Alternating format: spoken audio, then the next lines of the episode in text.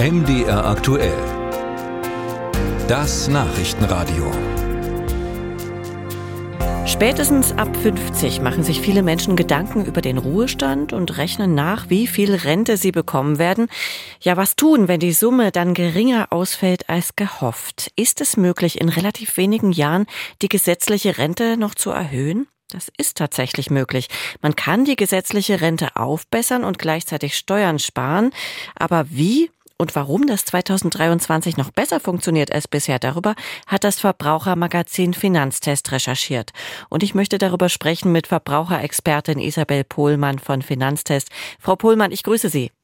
Ja, hallo. Lässt sich denn generell eine Rentenlücke so relativ kurz vor der Rente überhaupt noch schließen? Im Normalfall ist es natürlich schon so, dass man, je jünger man anfängt, desto besser ist es, weil man dann einfach auch mit kleineren Summen jeden Monat fürs Alter vorsorgen kann und dann im Laufe der Jahre vom Zinseszinseffekt profitiert, sodass man halt mit kleinen Summen schon relativ auch weit kommen kann.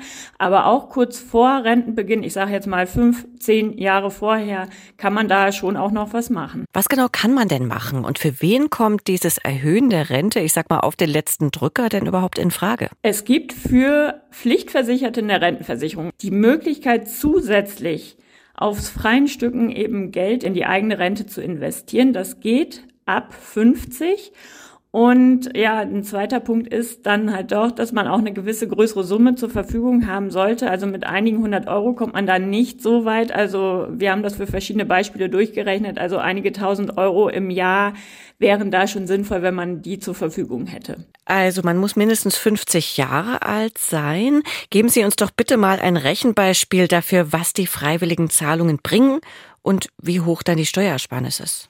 Ja, wir haben das mal nachgerechnet. Es geht darum, mit diesen freiwilligen Sonderzahlungen kann man Abschläge ausgleichen, die man sonst eigentlich hätte, wenn man vorzeitig in Rente geht. Und das haben wir jetzt mal nachgerechnet. Wenn jemand sagt, ich möchte mit 63 in Rente gehen und nicht bis 67 weiterarbeiten, dann müsste diese Person um die 56.000 Euro in die Rentenversicherung investieren, um dann im Alter bis zu 250 Euro mehr Rente im Monat zu haben. Klingt jetzt erstmal nach großen Summen. Wichtig ist aber, man muss das nicht alles einzahlen. Man kann zum Beispiel auch sagen, ich nehme nur einen Teil oder verteile das auf mehrere Jahre.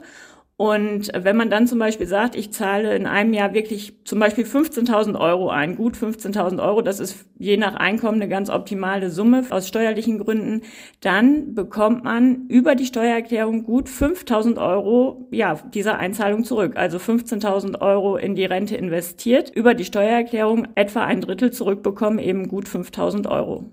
Und das heißt ja, 2023 kann man damit besonders viele Steuern sparen. Was hat's denn damit auf sich?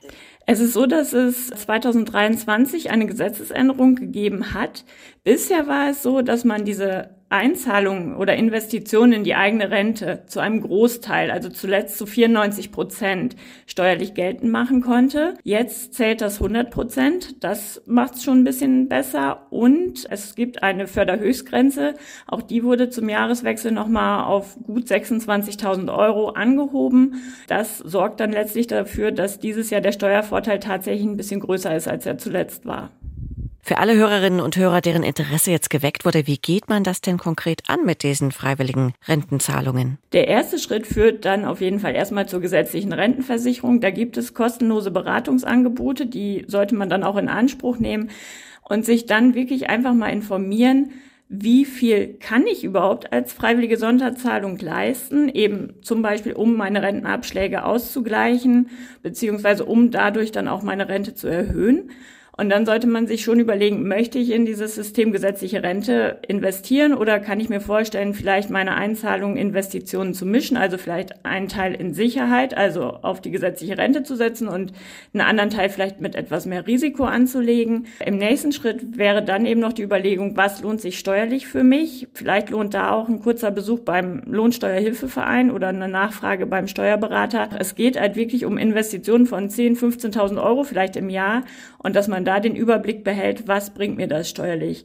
Und wenn man das alles gemacht hat, dann kann man eben wirklich die Investition in die eigene Rente tätigen und ja, mit der nächsten Steuererklärung hoffentlich eine attraktive Erstattung bekommen.